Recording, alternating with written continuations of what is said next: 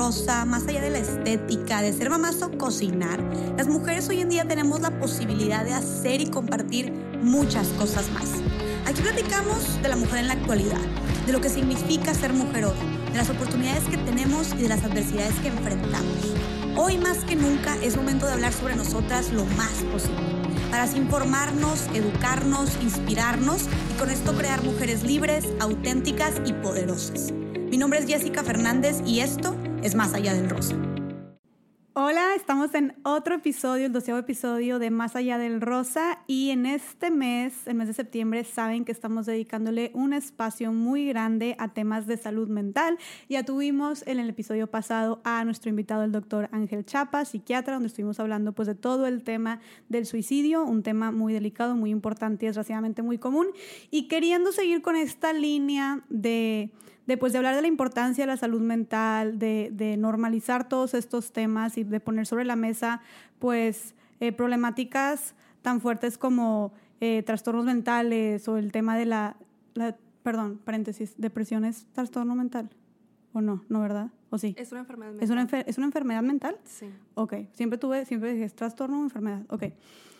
Y queriendo poner sobre la mesa eh, temas de trastornos mentales o enfermedades mentales, pues hoy precisamente vamos a tocar el tema de la depresión. Sabemos que es un tema igual de delicado, que es un tema muy extenso, que es un tema muy profundo y, que es diferente en cada persona, pero hoy quise traer a una invitada súper especial. Estoy muy contenta de tenerla aquí. Ana Lau, bienvenida. Ella es Ana Laura Álvarez. Hola a todos, la verdad es que estoy feliz de volver a compartir contigo otro espacio. Este, estoy súper emocionada de poder compartir mi experiencia, aclarando que todo esto es en base a mi experiencia, mi historia de vida, el proceso que yo viví. Entonces me encantaría volver a platicárselos, volver a comentárselos, pues no sé, para que esto trascienda, ¿no? Y que de verdad eh, mi historia tenga un significado. Claro, sí, es que Ana eh, para los que tal vez ya, ya la hayan escuchado, eh, la invité como eh, para hacer un live hace unos que dos meses estuviste haciendo un live ahí en Instagram conmigo y estuvo hablando ella y precisamente es lo que vamos a hablar ahorita de su, de su testimonio viviendo depresión ¿no? y combatiendo la depresión. Así es. Yo viví un proceso de depresión, la verdad es que muy difícil, muy largo, pero yo también te comentaba este, hace tiempo, Jessica, que yo duré muchísimo tiempo preguntándome por qué, ¿no? ¿Por qué me pasó a mí? ¿Por qué yo tuve que pasar ese proceso, por qué a mi familia, por qué si yo era una persona pues normal, una persona que, que convivía, una persona, una, una, muy buena estudiante, no le faltaba nada, una persona súper amada, ¿por qué tuve este, qué pasar o qué lidiar, o sea, ¿por qué a mí? Simplemente, ¿no? Ya después de, mucho tiempo y de mucho trabajo personal, de un proceso muy difícil, muy delicado, con el que, en el que conté con muchísima ayuda, este, me di cuenta que en realidad me estaba haciendo la pregunta equivocada. En realidad no era por qué, en realidad era para qué. Y ya después mi mente se abrió y dije, bueno, creo que ya estoy en la pregunta correcta, ¿para qué a mí? qué tenía que aprender de todo esto, qué podía compartir de todo esto. Y yo creo que estoy aquí este, otra vez contigo, pues para volver a contestarme mi pregunta, ¿no? ¿Para qué? Sí, para seguir dándole ese significado, que me encanta el significado que le estás dando. Y desde que tuvimos el live la vez pasada, pues fue impresionante la respuesta de, muchas personas. No lo viste tú, lo vi yo, eh, ahí mismo en el live, con mensajes después, de, cuánta gente se estaba identificando con tu testimonio de vida. Y pues ahí nos, nos reafirma como lo que decimos siempre de lo común que, que, es esto, ¿no? Es que hay que normalizar la salud mental, hay que normalizar la palabra depresión. O sea, yo tuve depresión y estoy segura que muchísima gente allá afuera lo tiene y no lo sabe o le da miedo admitirlo, pero la verdad es que es una enfermedad, o sea, yo siempre eh, hago como esa comparación. ¿Qué haces cuando tienes una infección en la garganta o un dolor de estómago, que es una enfermedad? Vas con un médico, te atiendes, tomas un medicamento, tomas un tratamiento. ¿Qué haces cuando tienes depresión? Este, que también te decía este, en, el otro episodio, eh, de verdad voy a decir muchísimo la palabra depresión porque de verdad quiero normalizarlo. O sea, porque hasta le tenemos miedo a la palabra, ¿sabes? O sea, sí, es como, te impone. Claro, o sea, y ya depresión es como, muchas personas le dan sinónimo de estás loca o depresión de que hay, estás solamente triste, no pasa nada, al día siguiente se te quita. Entonces son, son tabús y son ideologías. O quiere llamar la atención. Quiere llamar la atención, estás exagerando. Son ideologías que de verdad tenemos que quitárnoslas de la cabeza y tenemos que realmente este, tener información clara y de especialistas y creo que para mí eso es súper importante. Buenísimo, pues empezando ahora sí que con, con tu historia, Ana Lau, eh, ¿cómo fue que tú, y digo, qué padre que lo puedas decir ya así, me encanta que esta intro se me hace súper valiosa, porque pues tú ya lo viviste, tú ya lo enfrentaste, lo combatiste, lo superaste, y no solamente eso, sino que le encontraste un sentido, ¿no? Y se nota ahorita eh, cómo, cómo puedes hablar del tema y cómo puedes... Que fue muy difícil. Claro me, imagino, ¿no? Sí, te lo juro que todavía estoy aquí y es como un, wow, ¿qué estoy haciendo? Espérate. Pero creo que el poder o la fuerza o, la mentalidad de querer ayudar a más personas este, que, se identifiquen con mi historia y que puedan eh, saber que, que van a salir de esto es muchísimo más valioso. Ok, tú ya habiendo estado ahí, como que sientes que te gustaría haber escuchado a alguien. Claro, a mí me hubiera encantado que alguien que ya pasó por depresión me hubiera dicho, vas a salir. O sea, con tratamiento, con, eh, eh, sí, con ayuda de especialistas, vas a salir. Me hubiera encantado porque yo, Jessica, yo llegaba con mi, con mi doctor, con mi psiquiatra y yo me sentaba en su sillón y la primera pregunta que yo le decía es, por favor, júrame que voy a salir de esto. él me decía, sí, sí vas a salir de esto, va a ser un proceso difícil, vas a tener muchas cicatrices de este proceso, pero al final van a ser lecciones y vas a salir de esto. Entonces ya respiraba, no le creía la verdad, en ese momento era como, sí, no lo creo, pero ok. este, entonces sí, a mí me encantaría este, que las personas que ahorita me estén escuchando y que estén pasando por esta situación, que sepan que van a salir que tengan la seguridad. Y por eso es que quise que lo reafirmaras contando todo tu testimonio y qué fue principalmente lo que hiciste tú para poder salir de esto, ¿no? Que, creo que es una de las partes más valiosas. Pero bueno, entonces, empezando, ¿cómo, es que tú empezaste con, con, este, e, este episodio tuyo depresivo, Ana Lau? Yo empecé con, mira, siempre, este, comparo la depresión como estar en un hoyo oscuro, gris, negro. Eh, yo empecé con muchísima tristeza, no sabía muy bien por qué estaba triste, sentía demasiadas emociones en mi cuerpo, en mi mente que yo no podía controlar, muchísima tristeza, eh, no me daban ganas de levantarme, no me daban ganas de comer, no me daban ganas, no le veía sentido a la vida también tenía muchos episodios de muchísimo coraje, de, de enojo, de, de, yo creo que la misma situación de por qué yo estoy así, ¿sabes? Este, entonces sí, yo creo que así empecé. Eh, muy como siendo una persona como muy triste, como llorando todo el tiempo, eh, no me quería levantar de mi cama, siempre quería estar dormida, porque como cuando te duermes, no sé, siento como que te olvidas de lo que está pasando a tu alrededor, ¿no? Entonces para mí eso era como escaparme de lo que estaba viviendo, entonces siempre quería estar dormida, siempre quería estar en mi cama, no me, no me quería levantar, en ese momento estaba yendo a la escuela, entonces también había días que, que no me quería ir a la escuela, no me levantaba, pero los días en los que sí me levantaba, y que eso también lo quiero aclarar, yo me levantaba y me arreglaba y yo me iba a la escuela y era, otra era una persona totalmente diferente a mí. Las personas que estaban a mi alrededor, solamente las muy cercanas, se daban cuenta de lo que yo estaba viviendo, pero las personas que no me conocían o que no están tan cercanas a mí, yo aparentaba que yo estaba bien. O sea, a simple vista no te dabas cuenta, no decías de que esa chava se ve deprimida no, no, o se ve triste. No, no, no, para nada.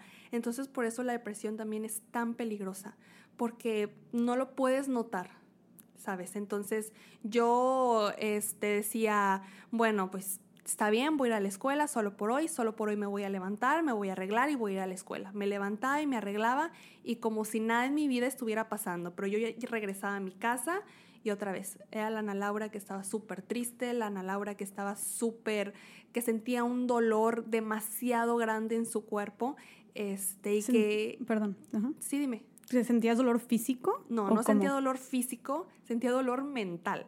De verdad me dolía estar así, me quemaba todos los sentimientos que estaba sintiendo a la vez y de verdad no podía controlarlo. Demasiada tristeza, demasiada, demasiado coraje, demasiada culpa, este, no podía, no le daba sentido a mi vida. Culpa, porque porque dices que experimentabas culpa. Porque siempre fue una constante en mi proceso de, de depresión, de decir, yo no tengo por qué estar así. O sea, soy una persona, como te dije, normal, soy una persona con una familia que la ama, soy una persona eh, que está bien. Entonces, pues yo decía, ¿por qué yo? O sea, no, no le veo. Entonces sentía culpa de ver a mis papás o de ver a mi familia preocupada por mí. Sentía culpa porque las demás personas llegaban y me decían, Ana Laura, pero hay niños en África muriéndose de hambre. Hay niños enfermos de cáncer que se están muriendo. ¿Y tú estás triste por qué? Imagínate. Y lo peor es que no, le dabas explicación a por qué estabas triste. Claro que no, yo ni siquiera sabía por qué estaba triste en ese momento o, o, estaba triste por miles de razones que todo se me acumuló, ¿sabes? Entonces, este... Te hacía sentir peor. Claro, me hacía sentir muchísimo más culpable y muchísimo más enojada conmigo misma porque ¿cómo te lo vas a permitir? O sea, tú, Ana Laura, la fuerte, la capaz, la que puede, ¿cómo te vas a permitir estar así tirada? ¿Sabes? Entonces era un coraje conmigo misma, era muchísima culpa de verme así, este, que las demás personas también llegaran y que me dijeran de que, oye, tú no tienes razones, hay personas peor que tú y ¿por qué estás así? Claro, o sea, como que tú no tienes ningún derecho Tú no tienes derecho. así. Claro, claro. Y de verdad que, que eso también me gustaría comentarlo. Todas las personas pueden pasar por este proceso, ya sea una persona súper exitosa, este, claro que tiene derecho a, tener depresión, a estar triste. Una persona que le sucedió algo súper feo en su vida, claro que tiene derecho. La verdad es que no hay que asumir que una persona para que tenga depresión tiene que haber pasado por algo súper doloroso o por algo eh, súper traumático en su vida. Sí, la verdad es que sí pasé por una serie de eventos que yo creo que sí me llevaron a, pero por ejemplo, este, sí pasé un duelo eh, o múltiples duelos, pero en su momento me sentía bien, me sentía fuerte y ya después fue como la gota que derramó el, el vaso de agua y caí en este proceso, ¿sabes? En este hoyo oscuro que yo le llamo. Yo creo que eh, las personas que lo han pasado o que están pasando por depresión saben a lo que me refiero de este hoyo o este pozo oscuro gris donde de verdad no le ves salida. Y es salir poco a poco, paso a paso, a tu ritmo, a tu tiempo y de verdad al final sí hay una luz. Era lo que te iba a preguntar, ¿cómo tú hablas de este pozo, ¿no? Pero ¿cómo se sienten a la O sea, que, que, y digo, sé que esto es bajo tu experiencia y que seguramente todo mundo lo experimenta de manera diferente, esos sentimientos, pensamientos, etcétera. Pero tú, bajo tu experiencia, ¿qué sentías en tu día a día? ¿Cómo veías el futuro? ¿Qué implicaba a ti levantarte? O sea, ¿cómo era esa, e, ese llevar todos los días eh, cuando tenías depresión? La verdad es que es súper difícil.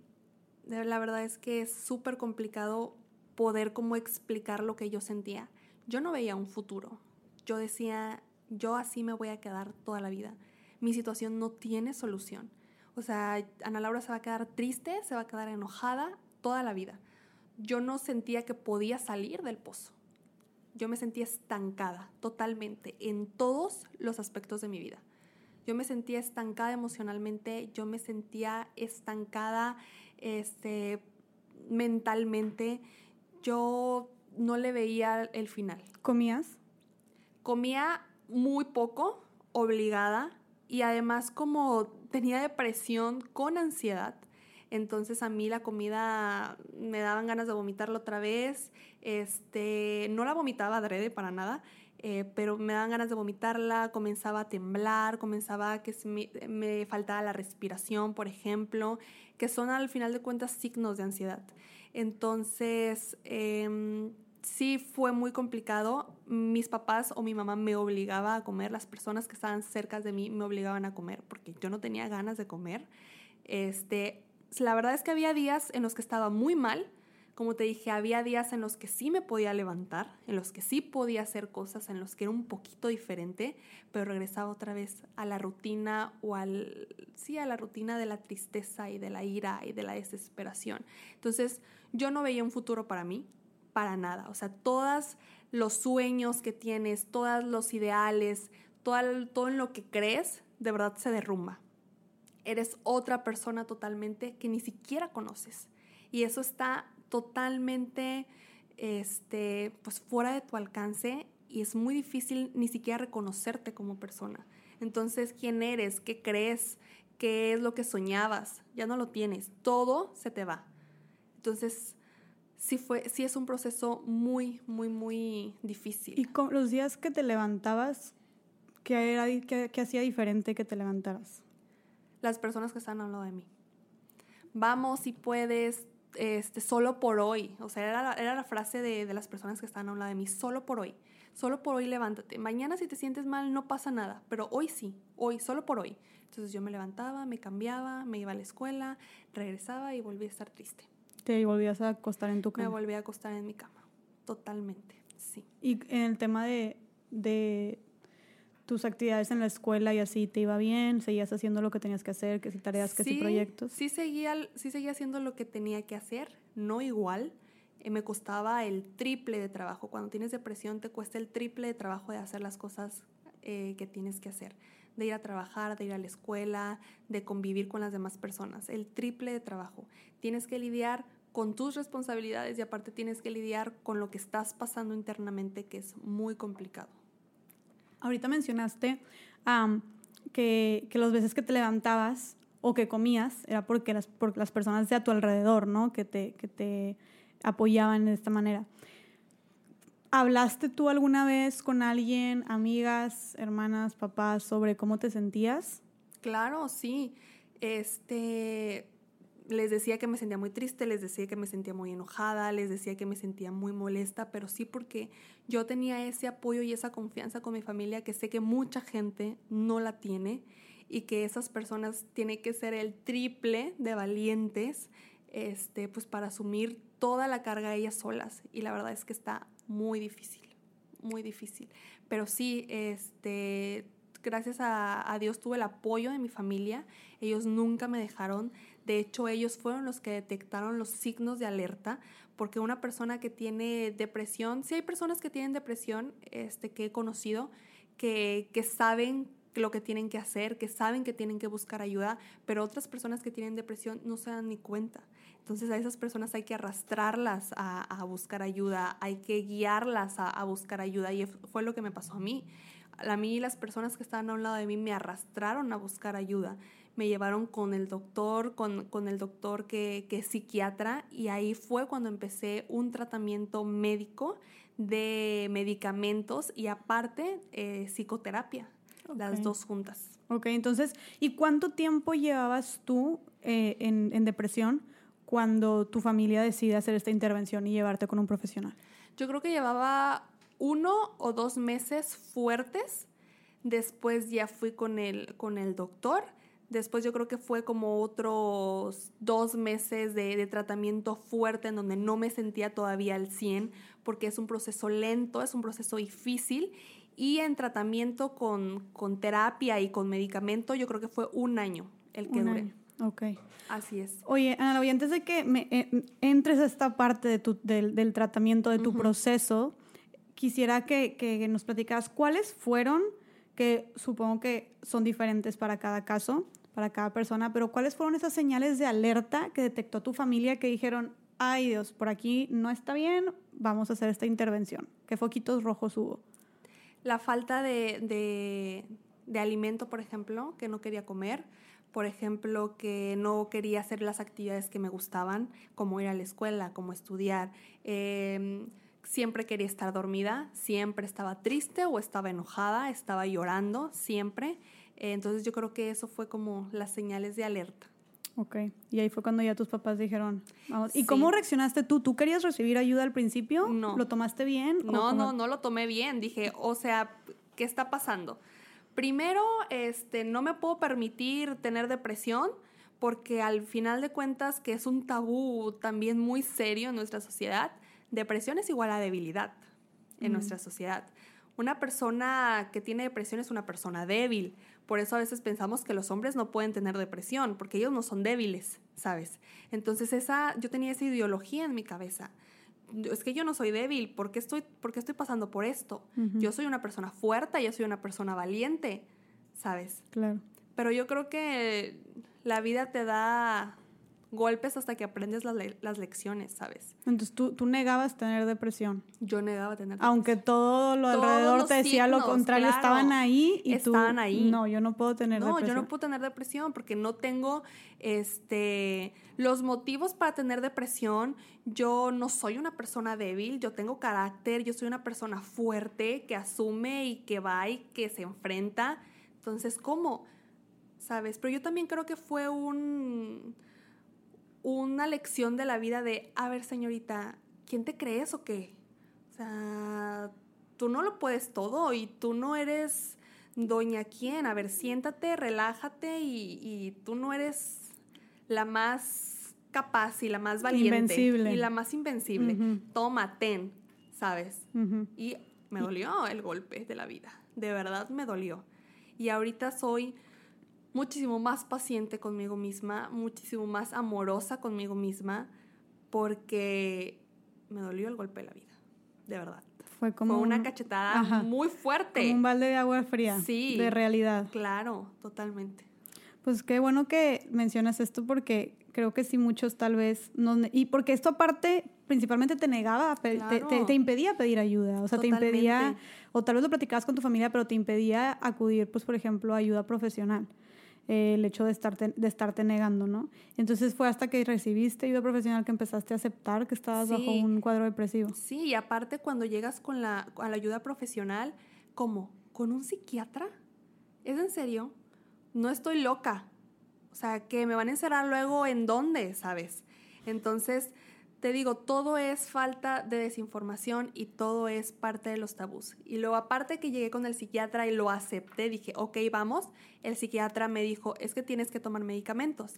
Dije, no, no, o sea, ya valí, este, voy a estar ida todo el tiempo voy a estar este, atada a un medicamento, sin un medicamento ya no voy a poder vivir, me voy a hacer adicta al medicamento, voy a estar feliz cuando me tome el medicamento y otra vez triste cuando me, tome el medicamento. ¿Sabes? Todas estas ideologías que tenemos. Que, que estás representando todo lo que creo que en general piensa la gente, ¿no? Claro, totalmente. Ese, todo ese tabú, todos esos estereotipos, ese estigma que... Sí, entonces dije, no, no, no, no, medicamento no. ¿Y, y qué opinas ahorita de, de esos pensamientos de que si vas con el psiquiatra es que estás loco, de que si vas a, si tomas medicamentos vas a depender de ellos. Ahorita qué opinas de eso? Ahorita opino que si no hubiera ido con el psiquiatra y que si no hubiera tomado medicamentos estuviera todavía en el proceso de depresión. Lo que al final de cuentas la depresión es una enfermedad y así lo tenemos que ver. Así como hay enfermedades físicas, así hay enfermedades mentales y la importancia tiene que ser igual las enfermedades mentales son igual de importantes y causan igual de muertes que las enfermedades físicas. Entonces, como yo lo dije desde, un principio, ¿qué pasa cuando tienes una enfermedad física? ¿Qué pasa cuando tienes una infección en la garganta? Vas con un doctor y tomas un medicamento y llevas un tratamiento. ¿Qué pasa cuando tienes una enfermedad mental como la depresión? Pues vas con un especialista, que en este caso puede ser un psicólogo o un psiquiatra, y tomas un medicamento si él te lo describe. Hay personas obviamente que no van a necesitar medicamento, que a lo mejor con pura terapia lo van a, lo van a poder sacar, pero todo es de verdad bajo la supervisión de un profesional. Sin nada de automedicarse claro, esas cosas. No, no, no, para nada. Entonces yo llevé un tratamiento médico, este, lo llevé por un año y ya tengo que tres años sin tomar medicamento y me siento genial.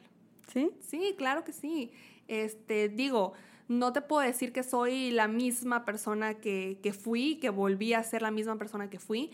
La verdad es que no, soy una persona totalmente diferente, pero no cambiaría mi proceso por nada del mundo. Y supongo que te enseñó que más a ratito vamos a hablar de todas las lecciones que aprendiste y por qué eres una persona ahora sumamente diferente. Y es precisamente lo que practicaba también en el episodio pasado eh, el doctor Ángel que, mm, que no solamente que después de recibir si tú tienes algún trastorno, alguna enfermedad eh, mental, después de recibir tratamiento, no solamente puedes, tienes la oportunidad de volver a como estabas en tu estado anterior, sino que hasta mejor. O sea, puedes evolucionar y transformarte y sentirte hasta incluso mejor contigo mismo, ¿no? Porque sanas esas raíces o el problema lo arrancas de raíz más bien eh, y pues todo esto es por medio de los del medicamento forzosamente, ¿no? Digo, perdón, de la terapia de un profe con un profesional, vaya. Así es, sí. Como dijiste tú, hay gente que, tiene necesita medicamentos, hay gente que con pura terapia, pero pues eso ya depende de cada quien, ¿no? Así es, eso depende de las indicaciones del profesional. Lo importante aquí es buscar a ese profesional que nos ayude. ¿Y cómo, cómo es que tú encontraste, eh, para la gente que quisiera, como, ok, cómo me guío, cómo busco un profesional, quién podría ser para mí? ¿Cómo es que tú encontraste a, tu Oye, yo pasé por cuatro profesionales diferentes y no hacía como ese clic que hice con, pues de hecho, Mario es mi doctor, fue mi doctor. Entonces, yo no hice como ese clic con las demás personas. Entonces, sí es súper importante este, y no solamente para las personas que tienen depresión. O sea, de verdad la terapia es fundamental en la vida de las personas de diario. Eso debería de ser como el chequeo que se hace en médico este, de rutina a todas las personas. Claro la terapia debería de ser un componente indispensable de nuestras vidas. Sí, que no tengas que estarte ahogando de problemas. Claro, para, poder, acudir. Sí, es simplemente, bueno, yo llevo que seis meses yendo a terapia y empecé por, pues, pues digo, como todo mundo tienes problemas, pero no empecé como con algo de que me urgía en particular, simplemente fue como, ok, pues vamos a, a buscar de dónde viene esto y, y, o conocerte un poquito más. Y puedo decir que estando ahí, yo pensando que no tenía muchos problemas que resolver, de repente te sacan cosas y estás atrás, tras, tras, y sacas y sacas y sacas y tú, ala. Pero eso está, digo, yo estoy yendo a psicoterapia, este, enfoque psicoanalítico, vaya, y, y la verdad es que pues sí, o sea, muchas cosas que, que, ya entiendo por qué soy así, ya entiendo por qué reacciono de esta manera, ya entiendo por qué me afecta tanto esto, ¿no? La Entonces es parte te abre totalmente la mente y te da una perspectiva totalmente diferente de la vida y de quién eres y de qué es lo que quieres. Exactamente, te da como que una, te aclara muchas cosas y te hace como identificar muchas cosas en ti, conocerte, y no solo con conocerte, ay, qué padre me conozco, sino ojo, ya sé dónde tengo que trabajar y ya sé dónde es donde me duele y dónde es donde cogeo para, para así, pues obviamente ponerle más atención a esas áreas, trabajar en ellas y obviamente pues ser una, o sea, sentirte mejor contigo mismo, ser una mejor persona, tener una mejor calidad de vida, ¿no? Pero encontrar como ese profesional, bueno, para mí en mi caso fue complicado. Yo pasé pues por diferentes y sí necesitaba como que ese clic, como es como esa relación que yo sí que yo que, que yo de verdad me sintiera en confianza con la persona. Claro. Entonces, este, creo que eso también es sumamente importante, que de verdad te sientas en confianza y puedas abrirte con la persona para que realmente te ayude, ¿no? Y que si entonces a la primera cita no te sientes cómoda o a la segunda no te sientes cómoda, pues el que sigue, o sea, como que esa apertura de, de, probar con otras personas, tú la tuviste si quieres comprar un par de zapatos y no te queda el número cuatro y medio, pues pides el cinco y después pides el cinco y medio, ¿no? Hasta que te quedes si realmente lo quieres. Me encantan estas analogías que haces, están muy padres. Lo sé. Sí, no, pero precisamente eso. Entonces tú fue, tú fuiste, fue lo que fuiste haciendo, ¿no? Hasta que te sentiste cómoda. Así es. Fue, y ha de haber sido pesado para ti, ¿no? Claro, una frustración total de que, bueno, ahora está bien, ya que empecé como a aceptar que necesitaba ayuda, ahora no encuentro la ayuda que necesito hasta que la encontré y realmente también empezar con ese proceso no fue este tan fácil para mí porque yo soy una persona un poquito desesperada, entonces yo iba paso a paso, paso a paso y yo seguía en el pozo negro sin ver la luz todavía. Entonces yo decía, ¿cuándo? O sea, ¿en qué momento me va a servir esto? ¿En qué momento va a ser efecto? O sea, ya no quiero sentirme así, ya estoy muy desesperada. ¿Qué es lo que, pues, qué es lo que está fallando? ¿Qué es lo que estoy haciendo? Pero pues al final de cuentas me di cuenta que no todas las personas van al mismo ritmo en su proceso, que todas las personas tienen diferentes maneras de trabajar, diferentes maneras de llevarlo y pues hay que tener muchísima paciencia y, mucha, mucha resiliencia con nosotros mismos, que es lo más importante. Qué bueno que dices eso, porque siento que tal vez esperamos no sé. Sí, que a la semana ya estás como nueva, ¿no? Claro que no, es un proceso y a mí me costó de medio año a un año terminar mi proceso. Tuviste que tener mucha paciencia. Mucha paciencia. Pero creo que es una de las lecciones más importantes que aprendí, tener paciencia conmigo misma. Buenísimo. Oye, Ana, este, y supongo que te, ha ayudado aparte de esa paciencia en otras cosas para después de tu vida, ¿no? O sea, sí. no solamente en tu proceso, sino que ya lo aplicas también para después. Sí, no te estoy diciendo que ya soy la Ana Laura perfecta, súper paciente. Hay veces que digo, no inventes, o sea, no puedo ser paciente.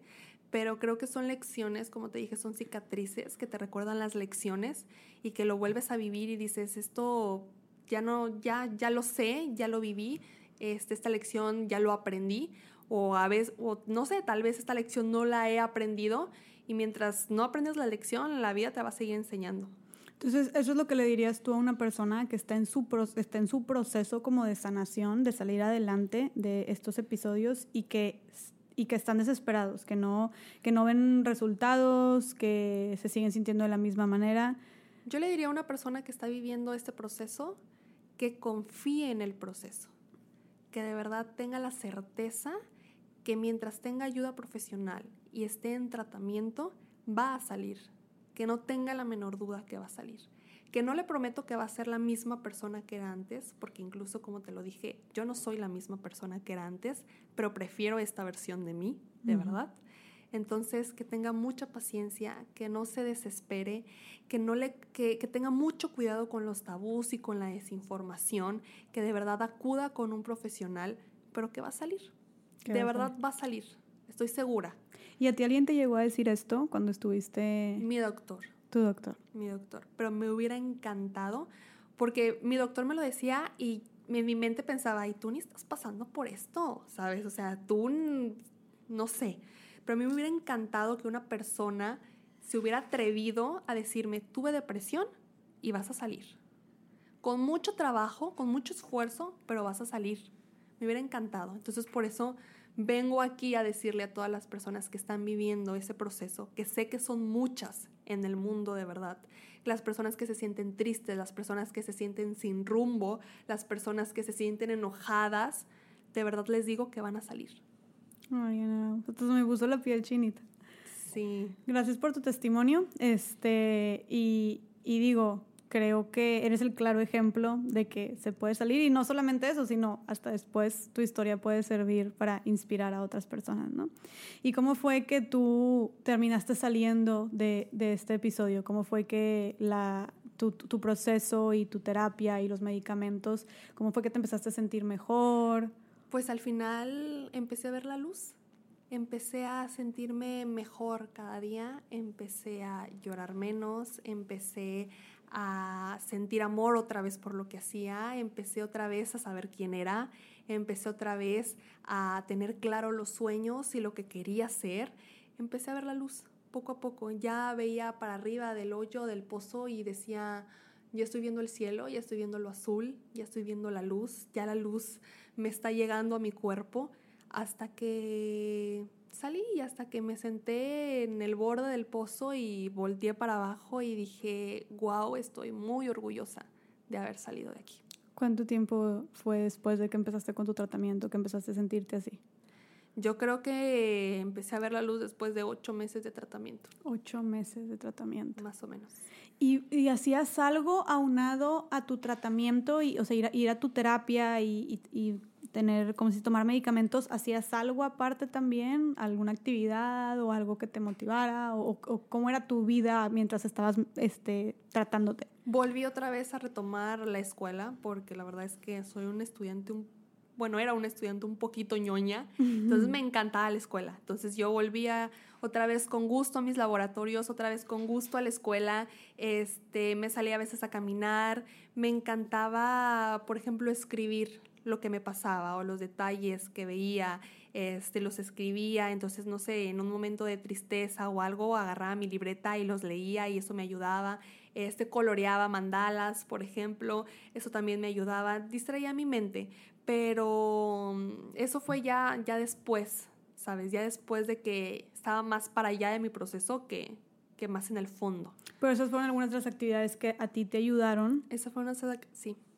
definitivamente. Entonces, eh, eso sería, bueno, no específicamente eso, pero ¿qué recomendarías tú como que para las personas que están tomando un tratamiento y que de repente sienten como que un bajón eh, que te haya servido a ti? ¿qué recomendarías que pudieran hacer para como keep on track, haz de cuenta, seguir su camino? Pues fíjate que no recomendaría así una actividad en sí que te diga, es que si coloreas mandalas ya vas a volver a retomar, no, simplemente ten paciencia este, y confía de verdad en el proceso. Va, vas a seguir, a lo mejor y vas a sentir un bajón, pero al siguiente día a lo mejor ya no y vas a continuar. Súper. Oye, Ana Lau, y y después de que sales tú de, de, este episodio, como dices tú, me encantó lo que dijiste de que volteas y ves el pozo hasta abajo y dices, wow, ¿qué sentiste? O sea, ¿cómo te sentiste tú de todo lo que habías recorrido, de todo lo que habías aprendido, de todo lo que habías sanado? ¿Cómo te sentías? Me sentía como con un peso enorme fuera de mí. O sea, no fue como un de un día para otro, ay, ya estoy bien. Entonces yo ya venía como, como pues no sé, saliendo del proceso, entonces me sentía pues más tranquila, más, más como en mi centro, como más, sí, más tranquila, la verdad. En ese momento no, obviamente no me sentía como que, ay, estoy súper orgullosa de ti, pues porque no sé, en ese momento tal vez no lo aceptaba tanto, ¿sabes? Me tomó un tiempo después de decir, wow, o sea, lo que viviste sí estuvo este, porque somos, Jessica, muy, no sé, cuando una persona le, le pregunta sus defectos, te dice como 20 defectos, pero le pregunta sus virtudes y se queda pensando como una hora, de verdad. Entonces, reconocer nuestros, nuestros éxitos también o nuestras este, batallas ganadas nos es difícil. Entonces, yo creo que hasta ahorita es como un wow, o sea, de verdad te lo aplaudo, Ana Laura, de verdad pudiste y, lo superaste, entonces también lleva un proceso eso. Ahorita te sientes orgullosa, puedes decir que te sientes orgullosa de ti misma por todo lo que pasaste. Pues no sé si orgullosa, este, pero me siento, pues no sé, me siento como tranquila de que lo logré, ¿sabes? Y hablando de, de que ya estás tú aquí, ya lo lograste, este, como ¿Cerraste por completo este episodio de tu vida o seguías teniendo algunas rachitas que regresabas? Mira, la verdad es que soy una persona igual, o sea, igual tengo mis días tristes, no creas que ahí sí, ya salí de la depresión, tristeza ya nunca vas a volver a llegar a mi puerta, pero creo que he tomado de manera diferente este, los sentimientos, de verdad he aprendido a reconocerlos y de verdad cuando, no sé, me llegan ratos de tristeza es como, hola tristeza, ¿cómo estás? Pásale, vamos a llorar un ratito. ¿Sabes? O hay veces que me siento muy enojada también y también sé que estoy enojada, pero aquí lo importante es saber por qué estás enojada o por qué estás triste, conocerte. Y creo que ese proceso me ayudó mucho a conocerme más. ¿Sabes? Sí. Entonces sí, totalmente, este... Está como conciencia emocional, se podría decir. Sí. Entonces, no te puedo decir, no, ya no me he vuelto a sentir triste, no, ya no me he vuelto... es imposible, Claro, es imposible, ser humano, somos seres humanos no totalmente. Es como que lo superaste y ya eres una madera, o sea... Que es la diferencia con la depresión, ¿no? Que, que son que, los expertos nos dicen que es la diferencia de, eh, de, la tristeza con la depresión. Podemos tener momentos y sentirnos tristes o la depresión es sentirnos tristes constantemente. Ok. Ok. Pero entonces ahora tú ves de una manera como todos estos, todas estas emociones, tú ves, tú ves de una manera diferente todas estas emociones. Sí, totalmente.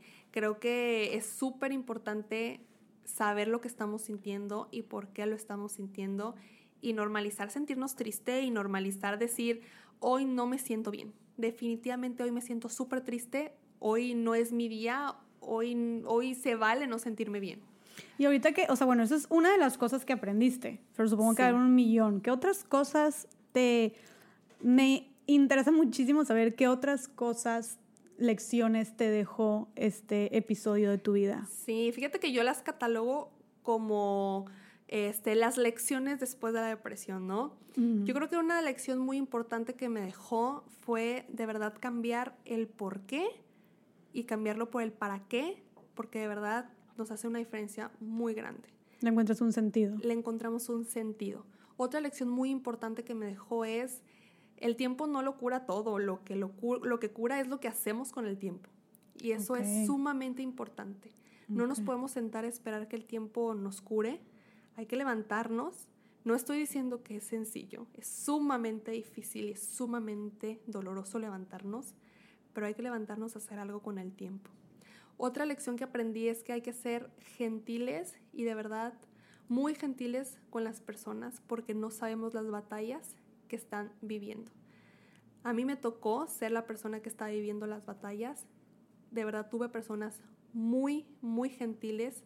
Yo me acuerdo que llegaban y me decían, eh, no sé, me dejaban un chocolate o me decían, no, de verdad que eres una persona muy valiente. Ese tipo de cosas que, que te suman en lugar de que te resten, como por ejemplo te decía las personas que llegaban y te decían, ¿por qué? Es que no tiene caso, es que este, hay personas que están eh, más tristes, o hay personas que tienen motivos para estar más tristes que tú. No, realmente hay que ser muy gentiles con las demás personas porque no sabemos lo que están viviendo. Otra lección muy importante que me dejó es que el miedo se enfrenta, pero que no todas las personas lo enfrentan de la misma manera. Entonces, hay que ser muy pacientes y muy generosos con nosotros mismos. El proceso que yo viví en, no sé, algunos meses, hay personas que les va a tomar más tiempo vivirlo. Hay personas que les cuesta más trabajo enfrentar su proceso y eso no tiene absolutamente nada de malo.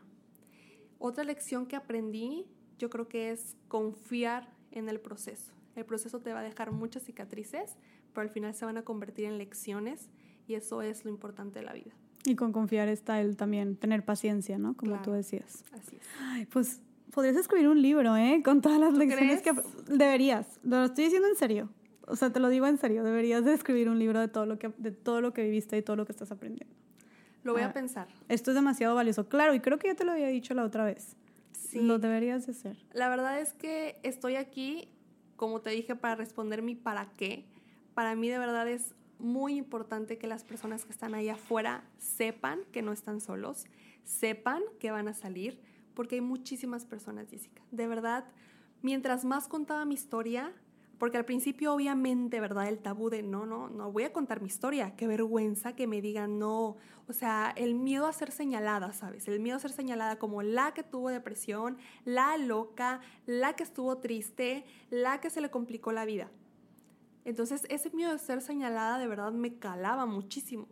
Pero después empecé poco a poco a ir contando mi historia, pero a mi círculo cercano, de verdad mi círculo cercano. Y en mi círculo cercano me encontré con casos que dije, wow, no puede ser que de verdad estén en silencio, sufriendo, porque yo sé lo que se sufre, yo sé lo que duele, yo sé lo que quema. No es posible que estén en silencio, de verdad y me molesta que vivamos en una sociedad en donde existan tantos tabús y tanta desinformación sobre el tema. Entonces ahora imagínate cuando lo he contado a más personas, que ha llegado mi historia sí, pues a más personas, la cantidad de respuesta de las personas de, es que yo he pasado por eso, yo llegó un momento en que de verdad me sentía muy triste, no sabía qué hacer y lo dejé pasar. Entonces dije, wow, entonces, definitivamente no era por qué, definitivamente era para qué.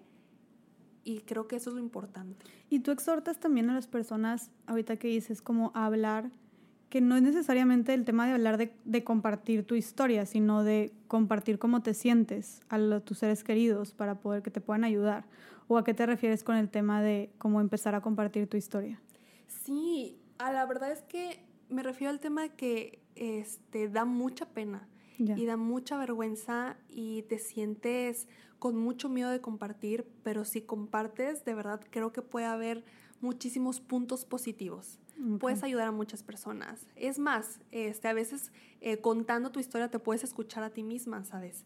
Entonces, eso es muy valioso también. Y esto es una forma de también, bueno, no sé, te pregunto, ¿de sanarlo más todavía? Puede ser, sí, claro. Hay personas que les sirve esto de, de pues poner, poder sanarse y poder así este, encontrar un poco más valor de, de buscar ayuda.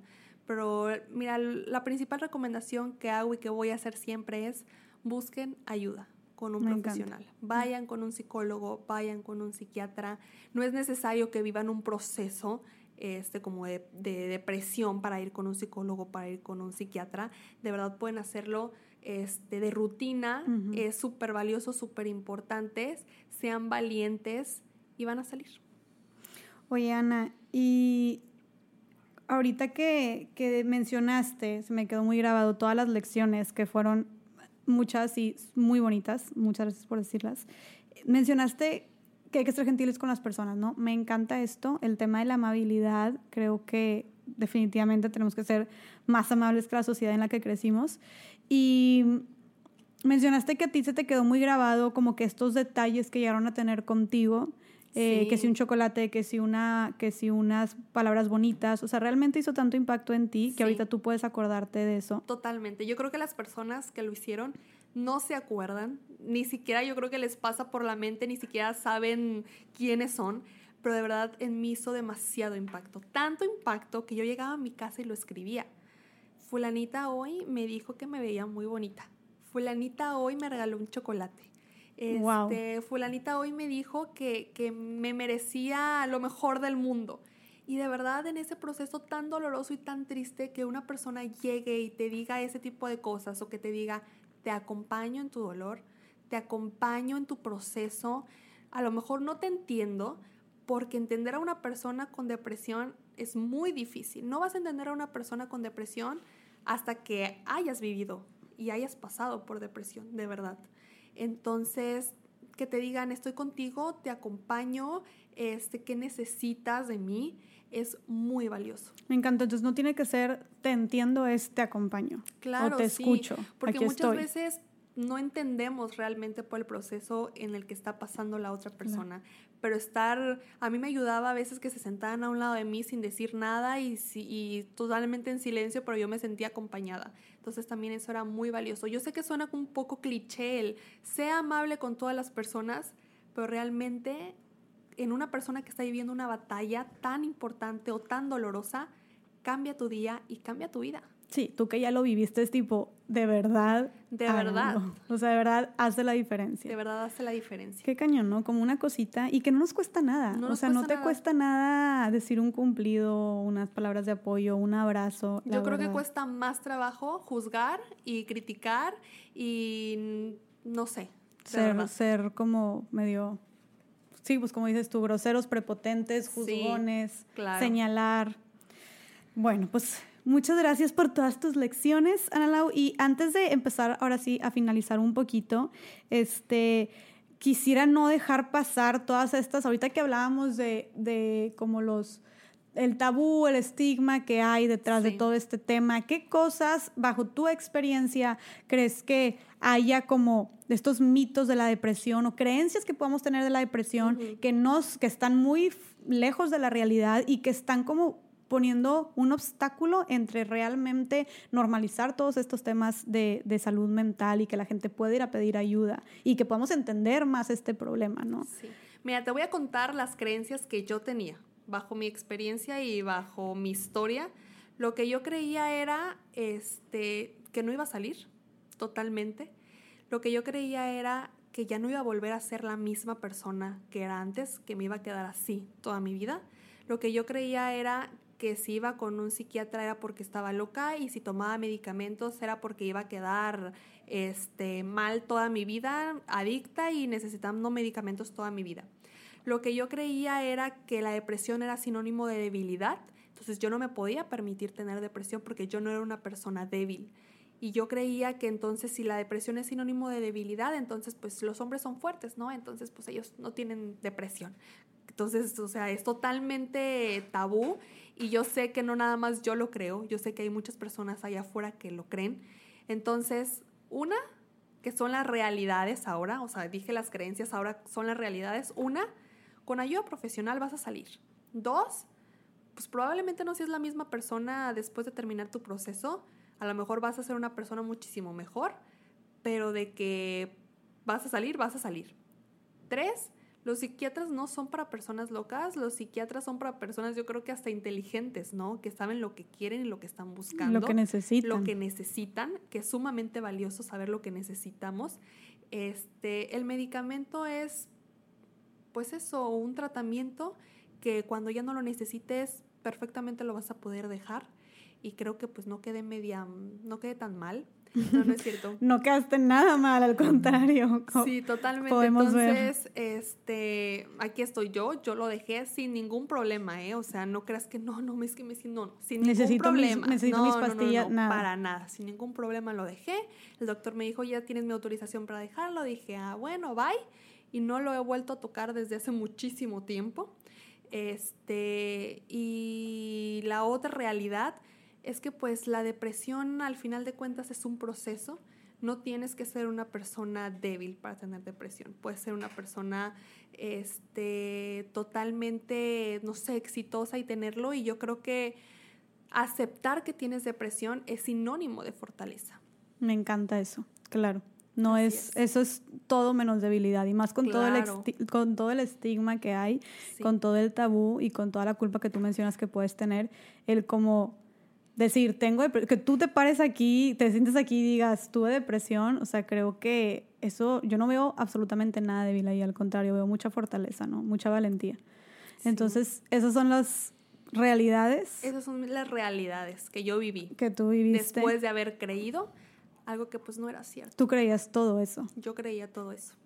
Y lo importante aquí de, aclarar que son las realidades también es pues por, no solamente por obviamente iluminarnos con esto es lo, la realidad, sino también que muchos de esos, muchos de esos son limitantes, ¿no? Muchos de esos estigmas, creencias son limitantes para que las personas realmente puedan eh, identificarlo, o sea, cómo vas a buscar combatir algo que ni siquiera lo identificas, puedan aceptarlo, puedan acercarse. Entonces creo que es súper importante hablar de esto. Entonces, bueno, qué bueno que lo mencionas, Ana Lau, y, y, y antes de cerrar quisiera que nos platicaras cómo es que, esto es una pregunta muy frecuente, y supongo que también te la, te la han hecho mucho, que es, ¿cómo yo puedo ayudar a una persona que está en depresión, una amiga mía, un ser querido, cómo yo como externo, externa, puedo ayudarlo en su proceso. Claro, y la verdad es que esto es un punto muy importante porque las personas que están alrededor de una persona con depresión también la están pasando mal, también están preocupadas, también están sufriendo. Entonces, yo les diría, no la juzguen, no la critiquen, pero tampoco traten de entenderla, simplemente acompáñenla. No le hagan preguntas que pues, ni ella te va a poder contestar, porque de verdad había personas que llegaban y de que, oye, mi hijita, pero ¿por qué? Ay, pues ni yo sé, o sea, ya, fuchi, déjame en paz, ¿sabes? este, otra, otra cuestión que también se hace mucho es, ánimo, tú puedes, órale, levántate, este, pues eres, eres tú, puedes, eres fuerte, ándale, este, lo tienes que poder pues no, ahorita no puedo, de verdad. O sea, mi proceso lo estoy llevando, pero no puedo. O frases como ya te dije, ¿no? De que es que no tienes razones para estar triste, tu vida es perfecta, este, hay personas que la están pasando peor que tú, entonces, órale, levántate. Claro que no. Evitar esos comentarios 100%. Totalmente, evitar esos comentarios y simplemente pues acompañar a la persona en su proceso. ¿Recomendarías como el buscar acercarlos a eh, recibir ayuda profesional. Totalmente, totalmente. Y es más, a veces, eh, no sé, a lo mejor te van a decir no quiero o, no, no necesito. Y a veces también obligarlos a también funciona. Sí, pues precisamente el, el doctor Ángel en el capítulo pasado nos dijo, como hay veces que de plano no van a querer, pero si ya es una cuestión de que corre peligro su vida de plano o ya es algo muy, un caso muy serio, muy grave, pues es hasta incluso en contra de su voluntad o, o contactar a sus papás o a una autoridad, alguien más, este, Así es. Con más, con, más autoridad sobre ellos. Entonces, pues buenísimo. Y Ana, ¿qué, qué, qué le dirías a una persona que nos pueda estar escuchando que sufre, de que, que está en depresión, que se siente deprimido, que se siente deprimida? Les, le diría que se olvide de, los tabús, que se olvide de la desinformación, que tenga mucha paciencia, que busque ayuda, que vaya con un especialista, que vaya con un psicólogo, que vaya con un psiquiatra, que no se preocupe, que va a salir, que de verdad tiene todas las herramientas para salir y que lo va a hacer, que confíe. Aunque no tenga ganas, aunque no, no tenga ganas, que no sé, a lo mejor pueda aplicar lo que yo apliqué de solo por hoy, ¿verdad? Pero que de verdad confíe y que tenga la certeza que con ayuda va a salir. Así como yo salí, así como han salido muchas personas, así va a salir ella también. Ana, qué hermosa, Ana mil gracias por, Muchísimas por tus gracias palabras. a ti porque de verdad me has ayudado como a cambiar el por qué al para qué. De verdad que te lo agradezco muchísimo porque mi historia está teniendo sentido y de verdad me emociona muchísimo poder que poder ver que las personas están escuchando mi historia, se están identificando y poder ayudar a muchas personas me motiva mucho todos los días. No, Ana, gracias, Ana Lau. Siempre te digo, Ana, ya sé que te gusta que te digan Ana Lau. Gracias a ti, de verdad, porque, eh, y te aplaudo, la verdad, porque es, es, como dije antes, es de valientes, o sea, es de valientes decidir hacer algo con todo eso que te pasó, con todo eso que, que en un momento fueron, pues, no sé, tus épocas más oscuras, más fuertes, más sombrías, y decidir agarrar todo eso y transformarlo y cambiarlo en un mensaje para utilizarlo para el bien de los demás y, que sirva como de luz, porque esto es, esto es luz lo que estás haciendo, ¿no? Es, es esa luz al final del túnel, ese rayito de esperanza para muchas personas como, como lo vimos la vez, la vez pasada en el live y espero que ahorita también le sirva a muchas personas. Decidir hacer eso... O sea, implica mucha valentía, mucho coraje y mucha fuerza. Entonces, te admiro y, y, que es un honor de verdad poderte tener por acá. igualmente, como te dije. no sé si quieras agregar cualquier otra cosa. Sí, que tengo una este, página de Instagram que se llama ¿Qué le pasó a Lau? precisamente, en donde muchas veces este, subo eh, pues cosas que yo eh, tengo en mi mente o frases o cosas que me ayudaron en su momento. Entonces que pues ahí la pueden ir a, visitar. Perfecto, siento que ha de ser contenido muy bueno. Entonces, arroba, ¿qué le pasó a Lau? ¿Qué le pasó a Lau? En Instagram. Súper. Sí, porque sé que hay muchas Lau en el mundo. Entonces, Ah, se pone Lau y otras no Lau que también estén pasando por lo mismo que tú. Buenísimo. Entonces ahí tienen esa, esa red social de Ana por si, por si quieren ir a saber, a, informarse más de todo, de todo este proceso, de todo el sentido y el significado que le está dando, que es valiosísimo. Y pues bueno, nos despedimos. De nuevo, muchas gracias Ana Lau. Muchas gracias a ti. gracias a todos los que nos escucharon y nos vemos en el siguiente episodio de Más allá del Rosa. Muy bien.